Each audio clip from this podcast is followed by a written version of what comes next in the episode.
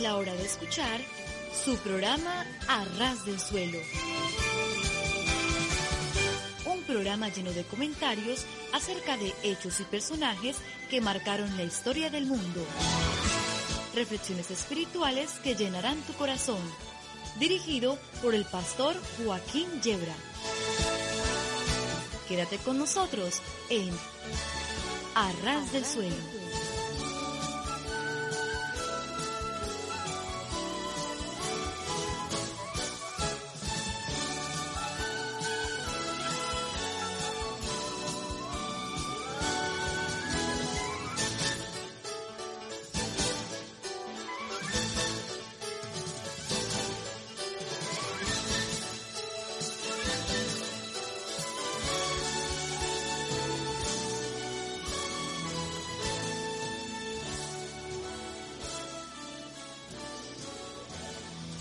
Sí, sí, sí, sí, sí. Estar a ras del suelo es de lo mejor que nos puede ocurrir, porque si tropezamos y caemos nos hacemos poco daño.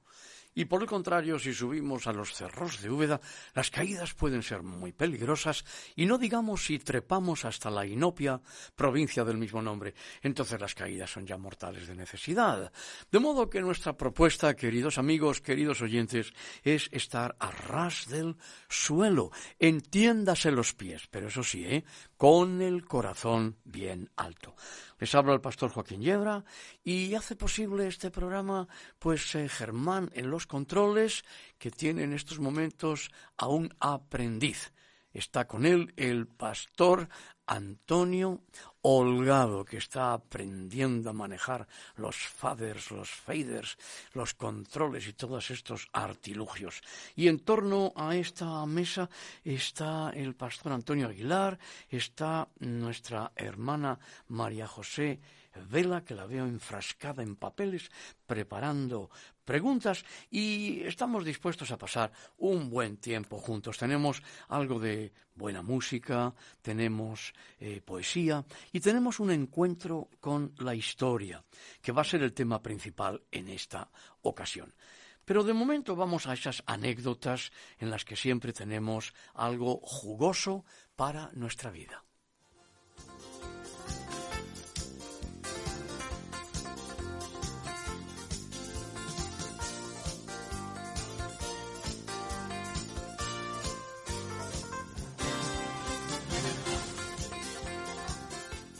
Es muy peligroso leer la Biblia al azar. Se cuenta de uno que cerraba los ojos y abría su Biblia, hacía correr sus dedos por la página abierta y el versículo donde se detuviese su dedo lo aceptaba como la voz del Señor para su vida y para aquel día.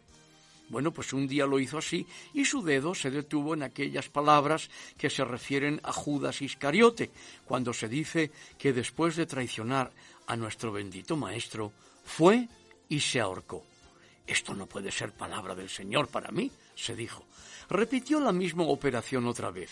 Cuando abrió sus ojos para ver el versículo donde su dedo se había detenido, se encontró con estas palabras de la parábola del buen samaritano. Ve y haz tú lo mismo.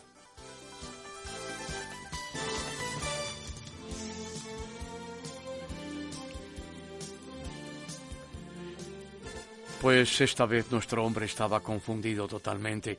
Lo hizo por tercera vez en espera de una palabra iluminadora. Cerró sus ojos, corrió con los dedos en la página donde había abierto su Biblia y se detuvo. Al abrir los ojos se encontró con estas palabras de nuestro Señor dirigidas a Judas aquella noche cuando comían el pan mojado. Lo que has de hacer, hazlo pronto cerró su Biblia y nunca jamás se le ocurrió ese método de lectura. Esto es solamente un cuento, naturalmente, tejido por la imaginación de alguna persona interesada en la lectura eficaz de la Sagrada Escritura. Contiene, sin embargo, una enseñanza sumamente provechosa. No solamente es peligroso leer la Biblia de esa manera, sino que es, en cierto modo, muy irreverente.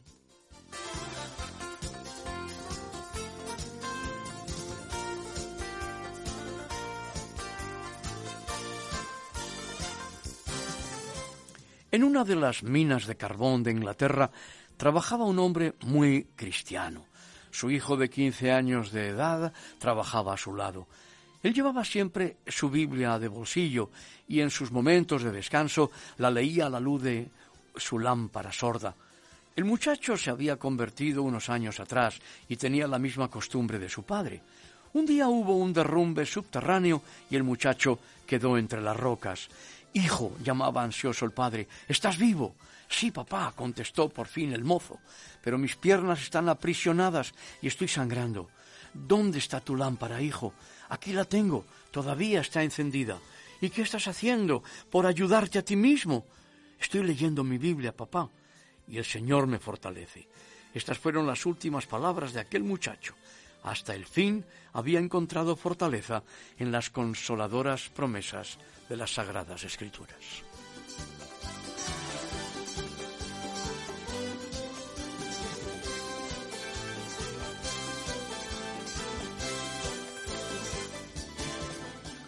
Un joven abandonó su hogar al acatar las órdenes de su gobierno para ir a prestar servicio en el extranjero.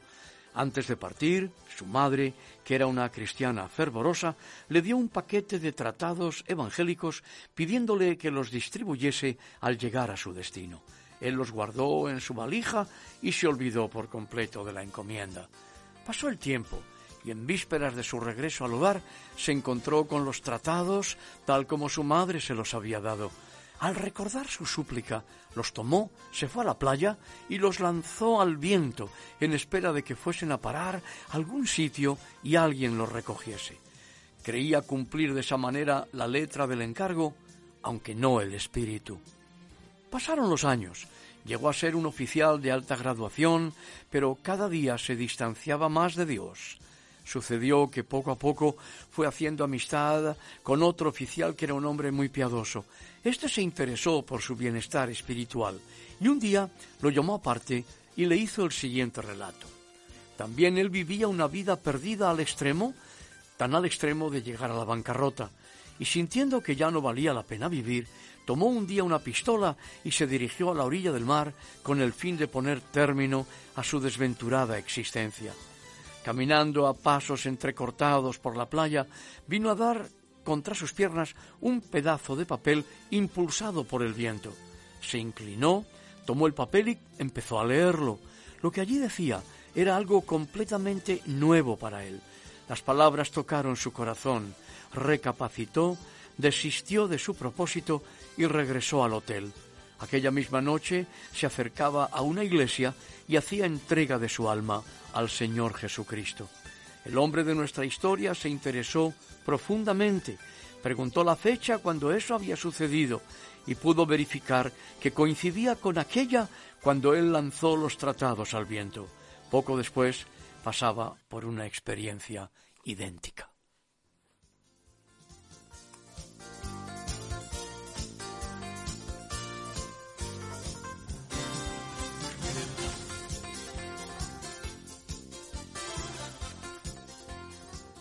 Un caballero encontró en cierta ocasión a un muchacho abandonado que dormía en el portal de una casa londinense, llamándole la atención ver que el muchacho eh, descansaba su cabeza sobre un libro. Le despertó el caritativo transeúnte y le dirigió algunas preguntas, enterándose de que se trataba de un huérfano que había llegado recientemente a Londres en busca de trabajo. También supo que el libro que usaba como almohada era una Biblia, el más precioso legado de su madre, y que el muchacho lo leía todos los días. Queriendo ponerle a prueba, le ofreció diez chelines por el libro, oferta que el muchacho rehusó, a pesar de su gran necesidad. Aumentó el caballero la cantidad hasta una, dos y cinco libras, recibiendo la misma respuesta. Conmovido el caballero por aquel amor a la palabra de Dios, adoptó al muchacho, costeándole su educación. Pero la historia que estamos compartiendo tiene una enseñanza importante, muy importante para nuestra vida. Eh, yo recuerdo aquel hijo de un noble que caminando por el bosque cayó en una ciénaga y estaba ahogándose cuando un molinero que pasaba por allí echó una cuerda para que el muchacho pudiera salir y así le salvó la vida. Resultó ser el hijo de un noble, el hijo de un lord, que prometió al molinero que haría todo lo que fuera necesario para que su condición económica mejorara. El molinero no pidió nada para sí, pero sí pidió que su hijo recibiera una buena educación. Y efectivamente, aquel noble costeó los estudios del muchacho.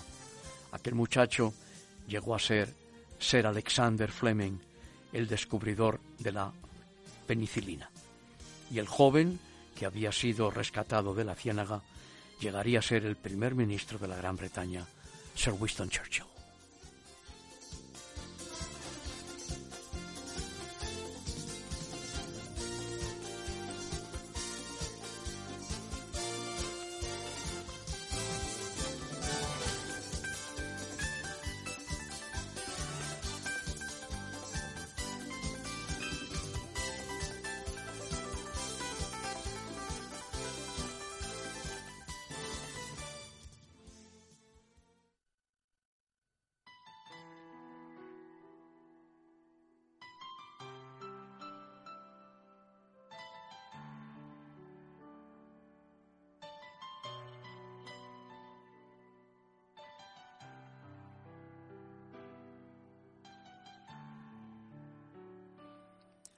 Nuestro poeta no está en un rincón, está en nuestro corazón y está en un libro magnífico, Arras del suelo, poemas del pastor Antonio Gómez.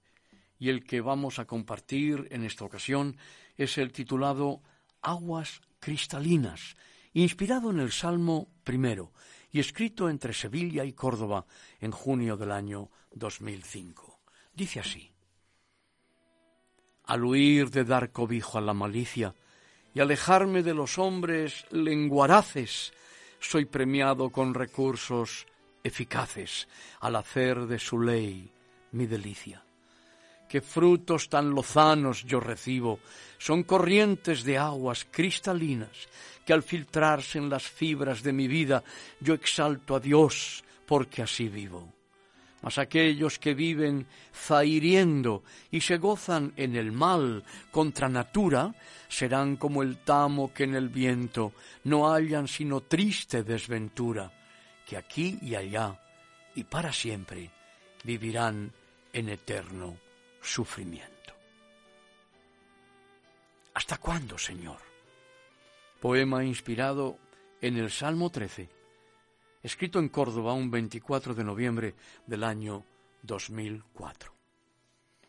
En los tiempos teñidos de amargura, cuando creo, Señor, guarda silencio, me sostengo en el altar mirando al cielo y gustar así de tu hermosura. A veces creo que nunca acabaré de cruzar de pruebas mi desierto y en la lucha sostenido por la fe, miro arriba, Señor, buscando aliento. ¿Hasta cuándo Señor, ha de durar tan larga senda de sinsabores que me hace pensar durante el día y en la larga vigilia noche tras noche. Aún así cantaré mi Dios en la esperanza que ha de pasar de mí esta amarga copa y que veré al fin tras mi agonía la luz y resplandor de ti, la gloria.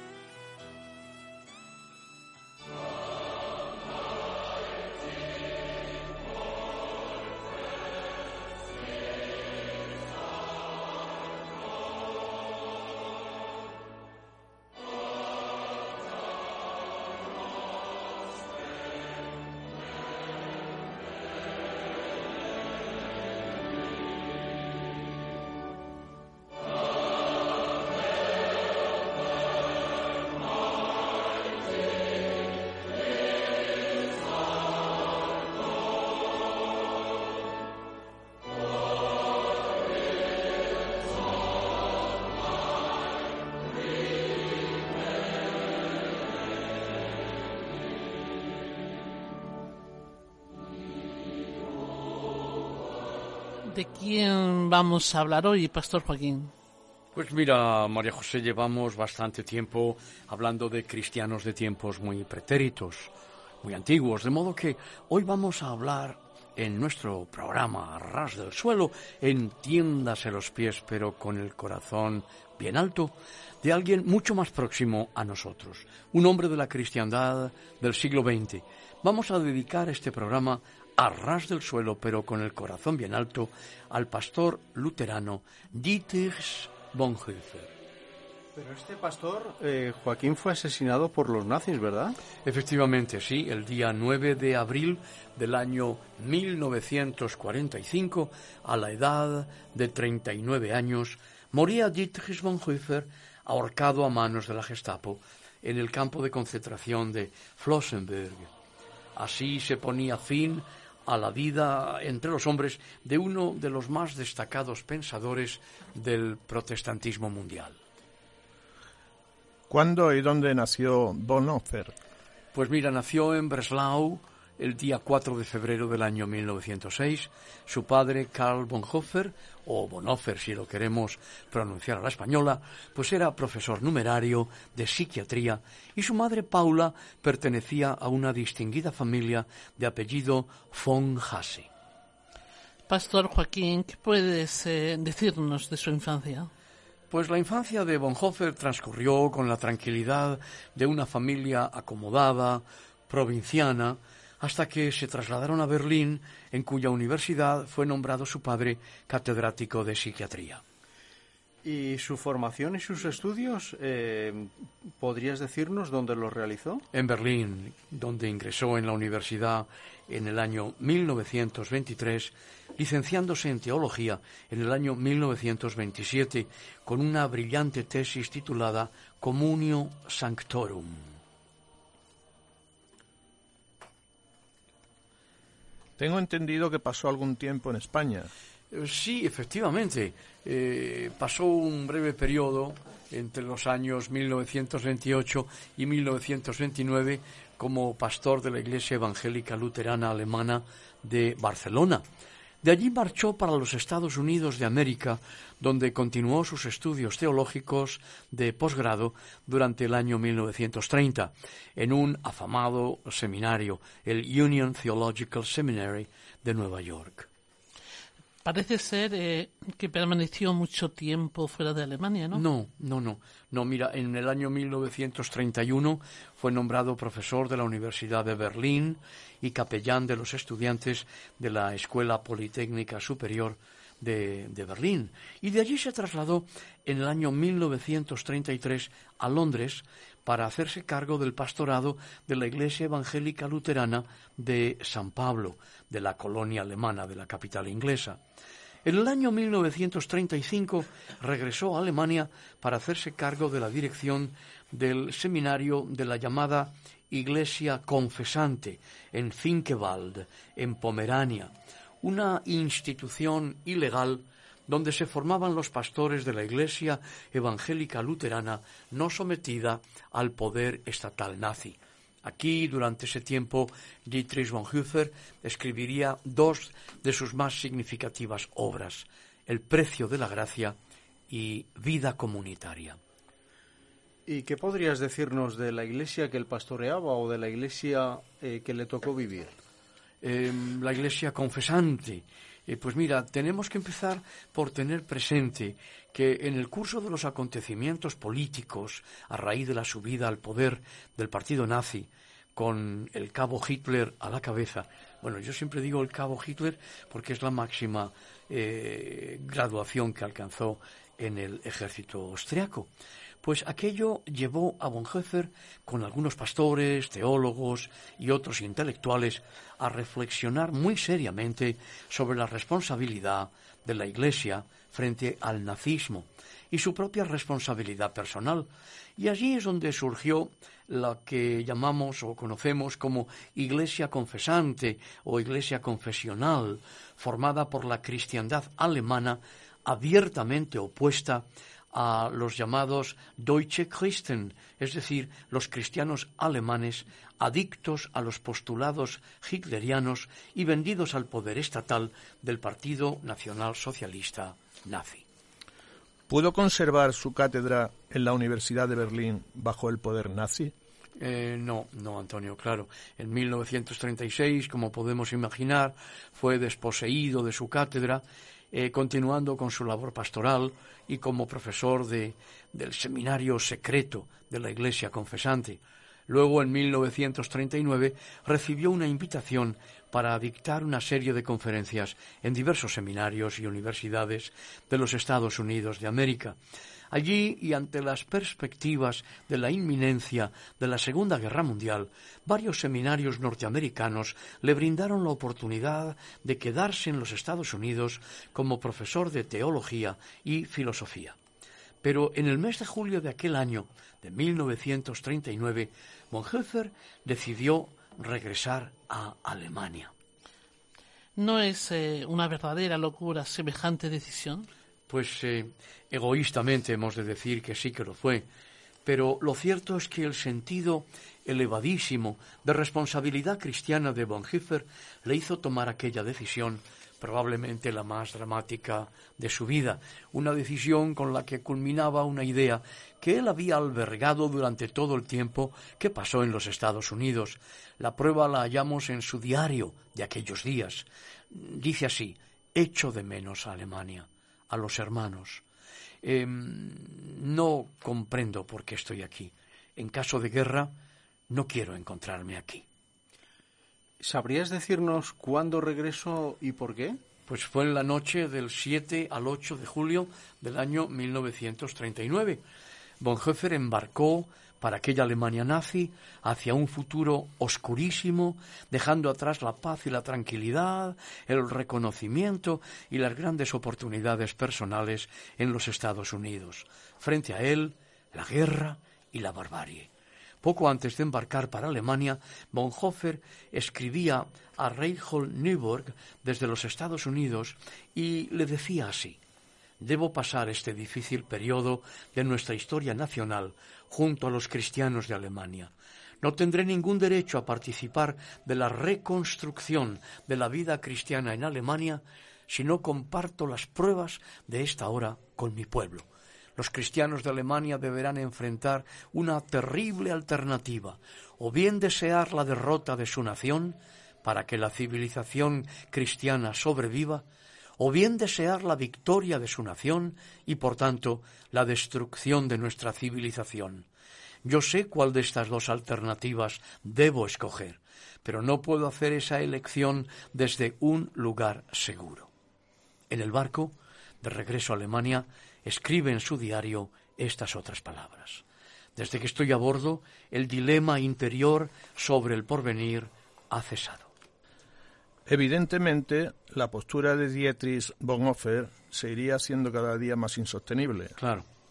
Claro, claro, por supuesto, claro, a medida que avanzaba la guerra, la postura de Bonhoeffer se hacía más difícil. Los miembros de la Iglesia confesional iban siendo detenidos, enviados a las prisiones militares y a los campos de concentración. Los profesores y los pastores eran destituidos y detenidos hasta que el día 5 de abril del año 1943 Bonhoeffer fue arrestado y recluido en la sección militar de la cárcel de Tegel, próxima a Berlín, donde permaneció hasta el mes de octubre de 1944, exactamente desde el 5 de abril de 1943 al 8 de octubre de 1944. ¿Y qué sucedió entonces? Le fueron descubiertos algunos documentos comprometedores y entonces le trasladaron a la cárcel de la calle Prince Albrecht, Allí escribió muchas cartas dirigidas a sus amigos y compañeros, y muy especialmente a Eberhard Betge, a quien podemos considerar el mejor biógrafo de Bonhoeffer. En la prisión, Dietrich se ocupó de la redacción de muchos temas teológicos y filosóficos, y en especial de la terminación de su obra titulada Ética, además de una vasta producción epistolar y poética. Y con respecto a sus cartas, ¿qué ha pasado? ¿Se conservaron? ¿Se perdieron? ¿Qué ha pasado? Después de la guerra fueron recopiladas y publicadas por su amigo Bethge con el título de Widerstand und Ergebund, en castellano Resistencia y Sumisión.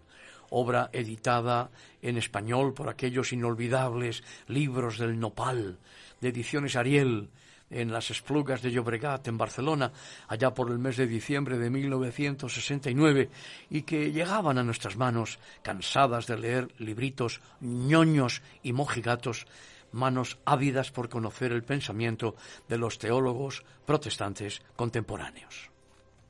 Joaquín, antes mencionaste unos documentos comprometedores para Bonhoeffer.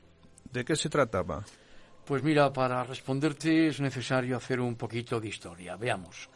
Eh, durante el tiempo que Bonhoeffer pasó en Londres, pastoreando la Iglesia Evangélica Luterana Alemana de San Pablo, estableció allí una estrecha amistad con el obispo anglicano de Chichester. Esa amistad le condujo en medio de la guerra, concretamente en el mes de mayo del año 1942, a contactar con este primado de la Iglesia de Inglaterra con el propósito, secundado por muchos otros demócratas alemanes, de tender un puente entre la otra Alemania, la democrática, y los aliados. Aquella acción conspiradora emprendida por amor al pueblo alemán y contra el Estado impío y criminal del cabo Hitler y su partido nazi quedó al descubierto al encontrarse las actas de Zosen, en las cuales aparecían los nombres de patriotas alemanes anti-hitlerianos como Canaris, Oster, Sack, algunos de ellos relacionados con Bonhoeffer, y entre los cuales se encontraban también algunos de los participantes en el atentado contra Hitler del día 20 de julio de 1944. De modo que, por esta razón, Bonhoeffer fue trasladado a la cárcel de la calle Prinz Albrecht, donde sería sometido a una vigilancia mucho más severa. De allí sería trasladado al campo de concentración y exterminio, exterminio eh, de Buchenwald y desde aquel infierno a Flossenburg. Me pregunto cómo, cómo lo logró Bonhoeffer comunicarse por carta con el exterior. Pues mira, lo cierto es que al cabo de unos meses Dietrich ya se había ganado muy buenos amigos entre los guardianes de la prisión, así como entre el personal sanitario, y a través de ellos logró comunicarse con sus familiares y con sus amigos. Finalmente fue ejecutado, ¿verdad? Sí, efectivamente, el día 9 de abril del año 1945, el día de su ejecución, Bonhoeffer asombró a todos por su serenidad. ¿Nos ha llegado algún testimonio de primera mano? Eh, sí, tenemos el testimonio del médico del campo de Flossenberg, el doctor Best. Nos ha llegado este relato. Le cito textualmente. A través de la puerta, medio abierta, de una celda del barracón, vi, antes de quitarse la ropa de preso, al pastor Bonhoeffer de rodillas, orando fervorosamente a Dios su Señor. Cuando la víspera de ese día dos policías le ordenaron que los acompañase, Bonhoeffer dijo, esto es el fin, para mí el principio de la vida. Después, Philip von Hessen encontró en la celda de Bonhoeffer un ejemplar de la Santa Biblia y un volumen de las obras de Goethe. En ambos aparecía el nombre manuscrito de Bonhoeffer. Aquel mismo día 9 de abril del año 1945 era asesinado también su cuñado, Hans von Donaghy, en Sachsenhausen. Y viene a mi recuerdo un fragmento de un poema de Bonhoeffer que, aunque naturalmente al traducirlo al castellano pierde mucho de la fuerza en la lengua original alemana, creo que aún con todo el déficit de la traducción, eh, nos lleva, nos transporta, nos trae sentimientos muy hondos. Tú, que castigas y perdonas los pecados, oh Dios, yo he amado a este pueblo. Me basta haber llevado su deshonra y su carga y haber visto luego su salvación. Sosténme ahora, mis fuerzas declinan, oh Dios fiel, prepara mi sepultura. A pesar de, de, la, de la premura muerte de Dietrich Bonhoeffer, eh, su pensamiento ha dejado sin, sin duda una profundísima huella en toda la obra teológica del siglo XX. ¿No es así, Ciertísimo, sí, ciertísimo. Porque la verdad es que mm, Dietrich Bonhoeffer no tuvo tiempo para desarrollar su pensamiento teológico, no pudo escribir una teología sistemática completa. Eh, es ciertísimo que su reflexión teológica en general y su pensamiento cristológico en particular han dejado una profunda huella en el quehacer teológico y filosófico hasta nuestros días. Yo creo que destaca en la cristología de Bonhoeffer la realidad del hombre Dios Jesucristo. Fijaos en un párrafo brevísimo, pero claramente sintetizador de su obra. Eh, en, un artículo extenso eh, que claro no llega a tener dimensiones de, de, un tratado teológico extenso, titulado ¿Quién es y quién fue Jesucristo? Dice así, no sé quién es el hombre Jesucristo, si al mismo tiempo no digo el Dios Jesucristo, y no sé quién es el Dios Jesucristo, si al mismo tiempo no digo el hombre Jesucristo. Y al leer estas palabras, a mí personalmente se me llena el corazón con la confesión eh, del incrédulo Tomás, con el que honestamente creo que todos deberíamos identificarnos tanto cuando ante Jesucristo resucitado nos llegan sus palabras en el texto del Evangelio de Juan, capítulo 19 y versículo 28, donde se nos dice que entonces Tomás respondió y le dijo a Jesús, Señor mío y Dios mío.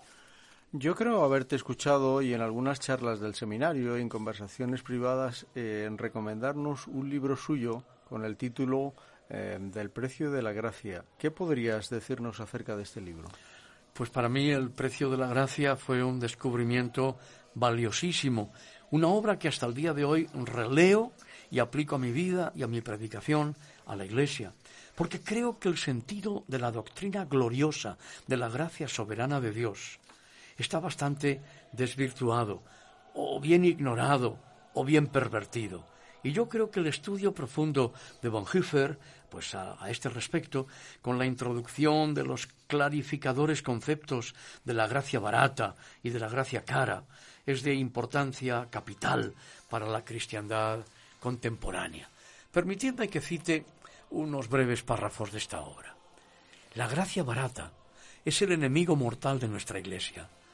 La gracia barata es la gracia como doctrina, como principio, como sistema.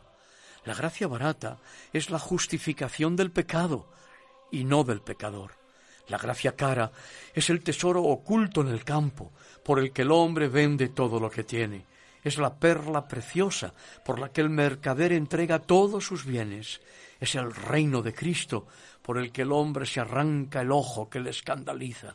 Es la llamada de Jesucristo que hace que el discípulo abandone sus redes y le siga. Es cara porque llama al seguimiento. Es gracia porque llama al seguimiento de Jesucristo. Es cara porque le cuesta al hombre la vida. Y es gracia porque le regala al hombre la vida. Sobre todo, la gracia es cara porque ha costado cara a Dios, porque le ha costado la vida de su Hijo. Habéis sido adquiridos a gran precio y porque lo que ha costado caro a Dios no puede resultarnos barato a nosotros. La gracia cara es la encarnación de Dios. Supongo que mientras la Iglesia oficial, vendida al Estado nazi, hacía caso omiso respecto al exterminio de los judíos, la iglesia confesante mantendría otra actitud, ¿verdad?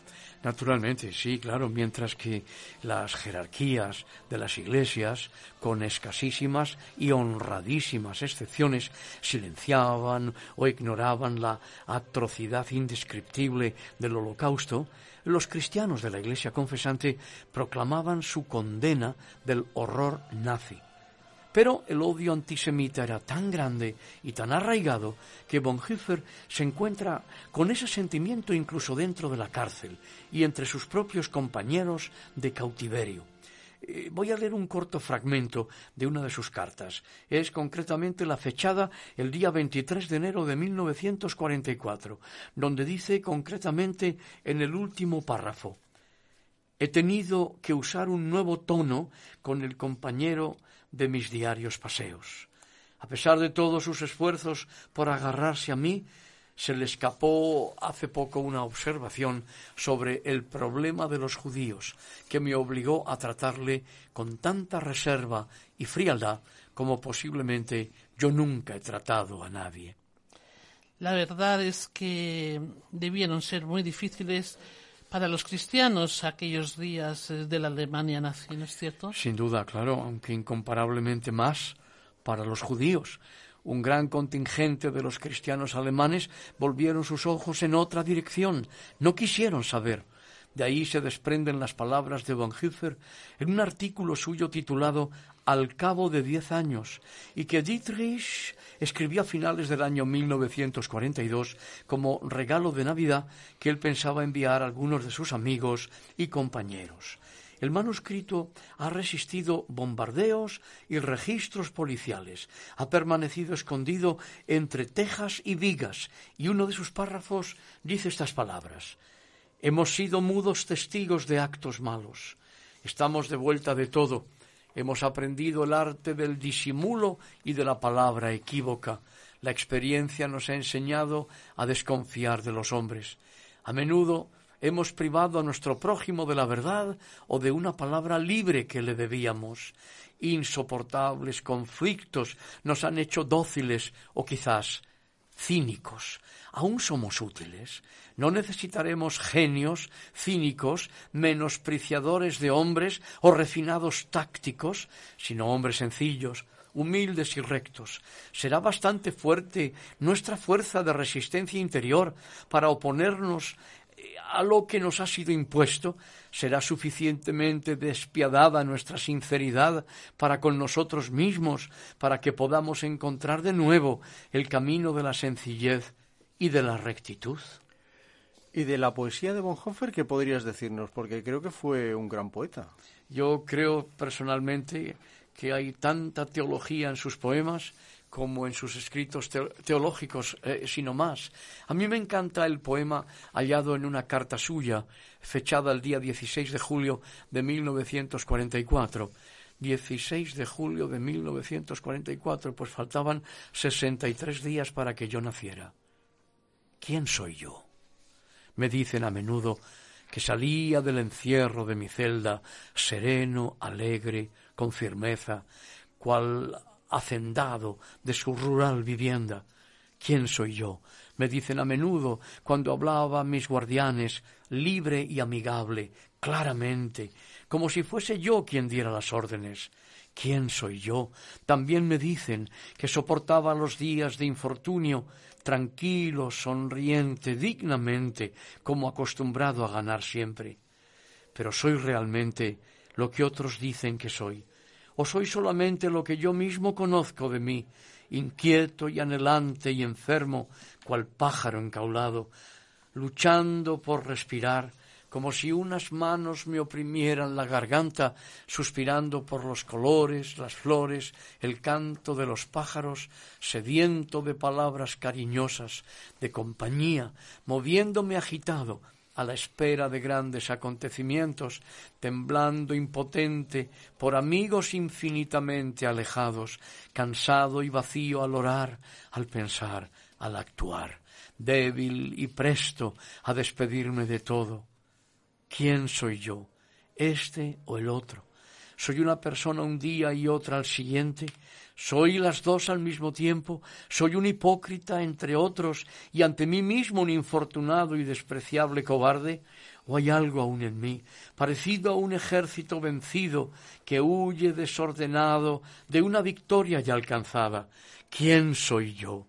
De mí se burlan estas solitarias preguntas mías, quien quiera que yo sea. Tú lo sabes, oh Dios, soy tuyo. ¿Cómo podríamos sintetizar o resumir la fe del pastor Dietrich Bonhoeffer?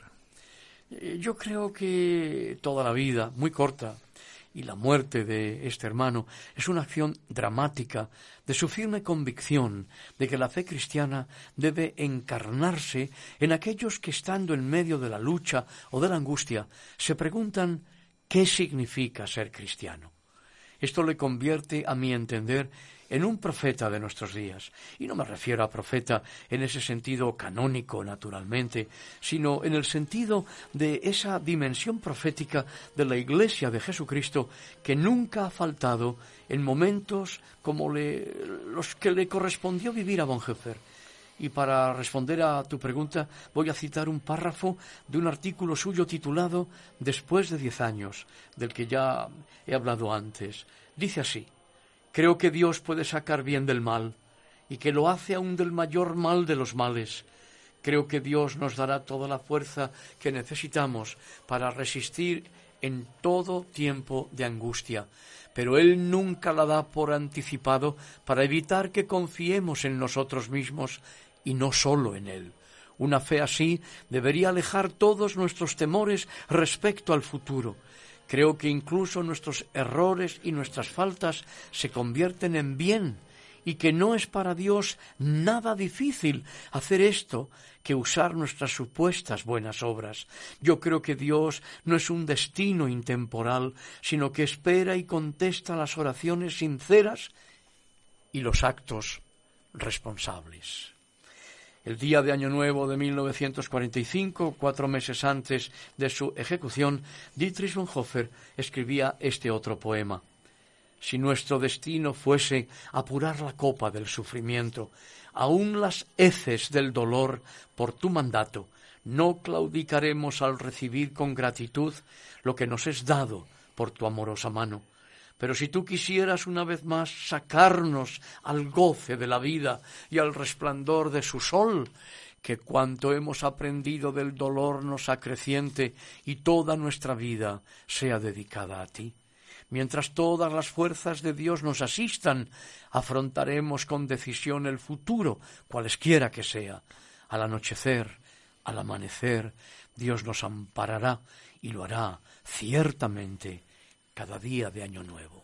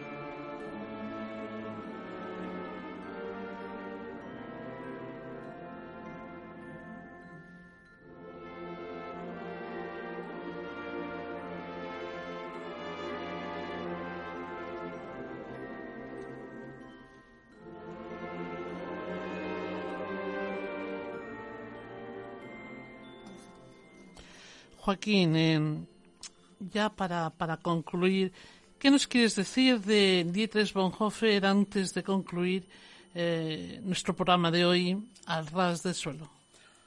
Eh, yo podría seguir hablando y hablando y hablando, pero mm, vamos a eh, concluir con dos pensamientos suyos que fueron extraídos de sus sermones y charlas, aquellos seminaristas de una iglesia que se atrevía a ser confesante en medio de las sombras y de las ignominias, entre hipocresías y cinismos refinados. Y también quiero compartir un fragmento de su poema Voces Nocturnas. El más allá no es lo que se halla infinitamente lejos, sino lo que está más cerca. En el camino hacia la libertad, la muerte es la fiesta suprema. Tendido por entero en el camastro, Fijo la mirada en la gris pared. Afuera, una exultante mañana de verano que aún no es mía, avanza por los campos. Hermanos, hasta que tras la larga noche amanezca nuestro día, mantengámonos firmes.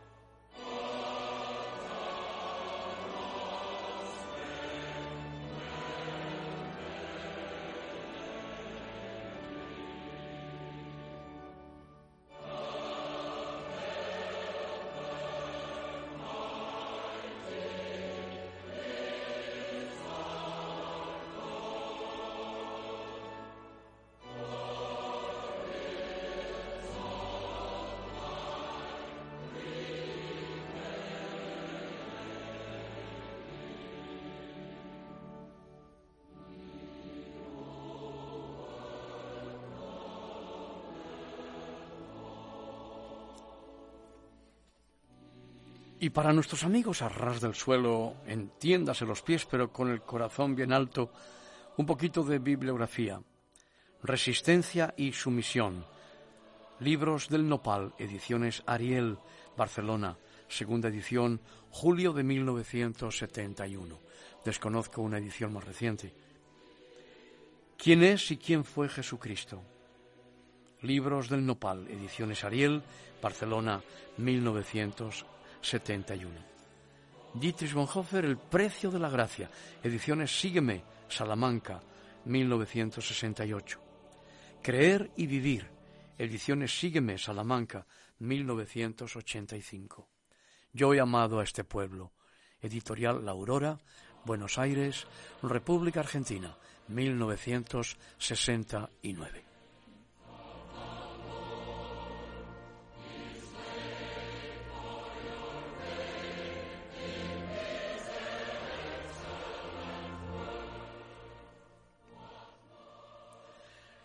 Bueno, después de esto seguramente que hay algo que os gustaría decir, aportar, apostillar. Seguro que hay algún pensamiento para compartir. Bueno, yo, he leído a Bonhoeffer en, sobre todo en El precio de la gracia eh, y con respecto a este libro eh, yo te haría una pregunta que probablemente aplicándola a nuestros días eh, bien podría ser eh, un reflejo de, la que, de lo que la sociedad eh, de él mismo describía. Es decir, yo, yo noto que hoy el cristianismo, en líneas generales, vive un cristianismo acomodado, un cristianismo fácil, un cristianismo life, como lo queramos llamar, y de precio tiene muy poco. Se reclama mucho más la gracia, y hoy tú puedes encontrar prácticamente yo diría en todas las denominaciones. Una, no sé si llamarlo eh, indiferencia, apatía. Eh, vamos, que me cuesta muchísimo ir a la iglesia los domingos. Eso de levantarme y hoy, por ejemplo, que tenemos partido de fútbol, pues no te cuento nada. Probablemente las parroquias en Madrid las iglesias evangélicas, como queramos decirlo, estarán deshabitadas. Es mucho más importante ver un partido de fútbol que el encuentro que yo tengo y la responsabilidad que yo tengo de encontrarme con Dios. ¿Tú qué, piensas al respecto? Sí, bueno, y de encontrarme con Dios en los hermanos y de encontrarme con Dios en los empobrecidos y de encontrarme con Dios en los necesitados y de encontrarme con Dios en el, en el inmigrante eh, que no encuentra muchas manos extendidas para poder integrarse en la sociedad. Eh, porque el encuentro con Dios no lo podemos hacer en el éter el encuentro con Dios no lo podemos hacer en el aire, ni pesado ni fino. El encuentro con Dios siempre eh, se produce em, en el otro, eh, porque es el otro el que nos predica el Evangelio también, es el otro el que nos da testimonio y es el otro el que nos confronta con la realidad de que la gracia eh, es gracia porque en origen no nos cuesta, pero no puede ser gracia barata, como decía Bonhoeffer, porque le ha costado a Dios nada menos que la vida de su unigénito Hijo, y por lo tanto será siempre gracia por cuanto no hay merecimiento por nuestra parte, pero si nosotros abaratamos eso, esa gracia eh, se convertirá en lo que leemos en la epístola de Judá, en el Nuevo Testamento. Me gusta decir Judá porque es lo que dice el original y no Judas. ¿eh? En la epístola de Judá, donde se nos habla de los que han entrado encubiertamente en la Iglesia y han convertido la gracia en libertinaje. Estaba escuchándoos y me estaba, estaba pensando que sí, que en Europa, eh, bueno, en América, no hay persecución. Eh, podemos ir a la iglesia con toda libertad. Eh, por eso la apatía reina muchas veces en nuestras vidas. Pero hay países que ahora mismo están perseguidos por dar testimonio de Cristo, están en las cárceles y, y es, una, es una, un, antagonismo ¿no? entre la Europa que está durmiendo y estos países que los hermanos cristianos están muriendo. Pero de todas formas, María José, tú haces una equiparación entre asistir a la iglesia y el testimonio cristiano. Si el testimonio cristiano empieza y termina en asistir a unas reuniones, es un testimonio igualmente muy pobre y muy barato. No obstante, es absolutamente cierto que en la Europa occidental y que en muchos otros lugares del mundo donde hay una libertad religiosa una, o cuando menos una tolerancia, pues eh, los cristianos pues podemos vivir con tranquilidad y a muy pocos kilómetros de aquí nos encontramos con los cristianos que están encarcelados por su testimonio cristiano. Em, yo creo que eh, la hora viene y ahora es cuando los verdaderos adoradores eh, vamos a tener que entender que adorar a Dios en espíritu y en verdad no puede ser solamente una actividad cúltica. Eh, tenemos que darnos cuenta de que Dios está en el otro, tenemos que descubrir a Dios en el otro. Jesús ha dicho, me visteis hambriento, me visteis sediento, me visteis desnudo, me visteis enfermo, me visteis en la cárcel, me visteis, y podríamos añadir, y solitario, y desplazado, y desclasado, y tantas otras situaciones que se dan en el hombre, eh, en esa identificación de Jesucristo con los pequeños, con los menores, con los desvalidos. Cuando Jesús tomó a aquel niño y lo puso en medio, eh, de los discípulos y dijo que el que no recibe a un, a, un niño en su nombre, pues no le recibe a él, o en forma positiva, el que recibe a un pequeñín en su nombre, le recibe a él. Eh, la Iglesia tiene también que levantar una voz respecto a tantos pequeños que están siendo eliminados, sacrificados, asesinados de veinte mil formas. Y no me refiero solamente al aborto provocado, me estoy refiriendo a los cuarenta mil niños que mueren de hambre cada día en esa parte del mundo tan grande que la hemos calificado nosotros de tercer mundo ese mundo de tercera, donde mueren directamente de hambruna y de todo lo que el hambre después eh, produce. Y nosotros podemos mirar en otra dirección, pues como esos cristianos alemanes que miraron en otra dirección en aquellos días turbulentos de la Segunda Guerra Mundial mientras que otros cristianos, esa iglesia confesante, eran conscientes de lo que estaba sucediendo en Alemania. Y claro, tenemos el caso de Dietrich Bonhoeffer, que eh, auténtico héroe y auténtico mártir que habiendo podido eh, quedarse en los Estados Unidos de América eh, dando clase en los seminarios y dictando conferencias hubiera podido vivir cómodamente y después de la guerra después de que desapareciera la barbarie, haber vuelto a Alemania con laureles. Pero él optó por compartir el destino de su pueblo. Es por eso que Dietrich Bonhoeffer no es eh, el teólogo de eh, desde despacho, el teólogo de gabinete que, pertrechado por su biblioteca, eh, escribe teorías. Y es por eso que llega hasta nuestro corazón y que cuando recordamos su vida, como hacemos hoy, pues eh, algo vibra dentro de nuestros corazones. Eh, yo quisiera, hacerte una pregunta con respecto. Hay una frase, yo te cito eh, textualmente que has mencionado, que me ha llamado la atención. Dice: Creo que Dios puede sacar bien del mal y que lo hace aún del mayor mal de los males. Creo que Dios nos dará toda la fuerza que necesitamos para resistir en todo tiempo de angustia, pero Él nunca la da por anticipado para evitar que confiemos en nosotros mismos. Eh, me llama mucho la atención esta frase de Bonhoeffer porque indudablemente él debió de pasar una angustia indescriptible. Es decir, solo de pensar, de vivir en un campo de concentración, eso debería de hacernos pensar. Eh, y me hace pensar en el sentido de que dentro de esa experiencia, de esa angustia que él vivió, probablemente su propia fe en algún momento debió verse alterada. Sin duda, pero em, la experiencia suya es em, la capacidad que Dios otorga por la gracia de poder ver el bien en medio de las situaciones más maléficas.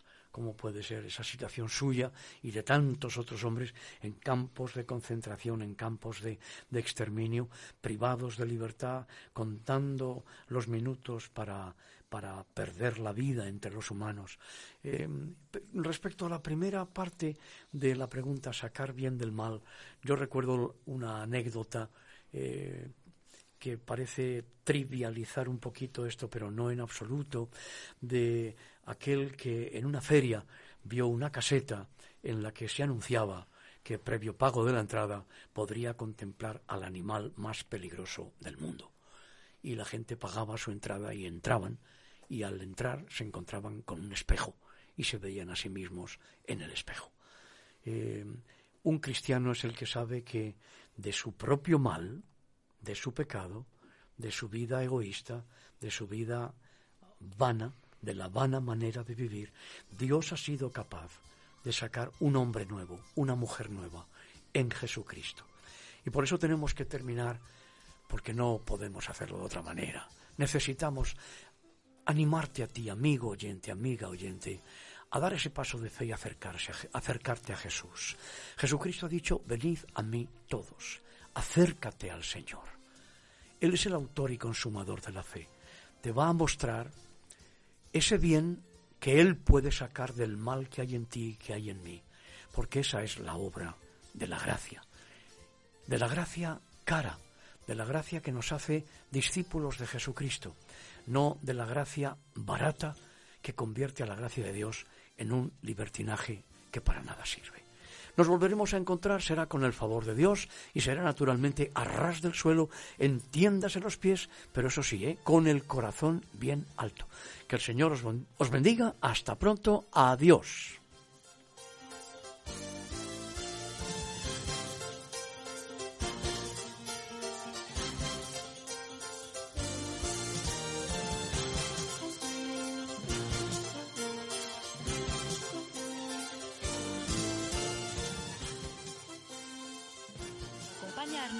En una emisión más de Arras del Suelo, dirigido por el pastor Joaquín Yebra. En nuestro próximo encuentro tendremos más noticias de interés para ustedes. Hasta entonces.